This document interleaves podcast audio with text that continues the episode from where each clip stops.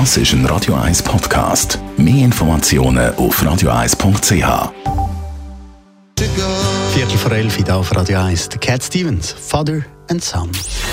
Gesundheit und Wissenschaft auf Radio 1. Unterstützt vom Kopfwehzentrum Irlande Zürich. www.kopfwww.ch ein Thema, das im Moment in aller Munde ist, das ist der Klimawandel oder eben auch der Klimaschutz. CO2, das ist auch ein grosses Thema. Das ist der Stoff, der eben unsere Luft belastet. Und das CO2, das ist ja ein Abfallprodukt, das entsteht beim Verbrennen von diversen anderen Stoffen. Forscher sind ja schon seit längerem dran, um Filteranlagen zu bauen, die eben das CO2 wieder aus der Luft rausfiltert. Bis anhin hat das auch schon geklappt, aber nur im Einsatz von extremer Hitze und einem Endprodukt, das man dann nicht wirklich hat können weiterverwenden Englische Forscher haben jetzt das erste Mal Kohlendioxid wieder in Kohlenstoff verwandelt. Und das bei Raumtemperatur, was das Ganze eben sehr interessant macht. In England ist jetzt auch seit kurzem die erste industrielle Anlage in Betrieb genommen worden, die eben genau das macht, aktiv CO2 aus der Luft abziehen und wieder der Erde zuzuführen, das in Form von Kohlenstoffflocken.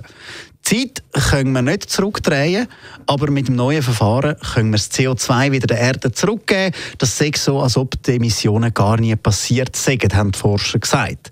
Und diese Kohlenstoffflocken, die können wir jetzt nicht nur als Dünger verwenden, sondern da gibt es eben noch weitere Ver Verwendungszwecke. Mit dem Verfahren, wo eben das Kohlendioxid wieder in Kohlenstoff verwandelt, fügt man dem Kohlenstoff noch eine weitere Möglichkeit hinzu, nämlich dass er elektronische Ladungen kann speichern Und so können zum Beispiel die Flocken dann in Superkondensatoren wieder verwendet werden und findet dann vielleicht wieder Verwendung in einem Elektroauto, wo man es dann kann brauchen kann, um eben die Energie zu speichern.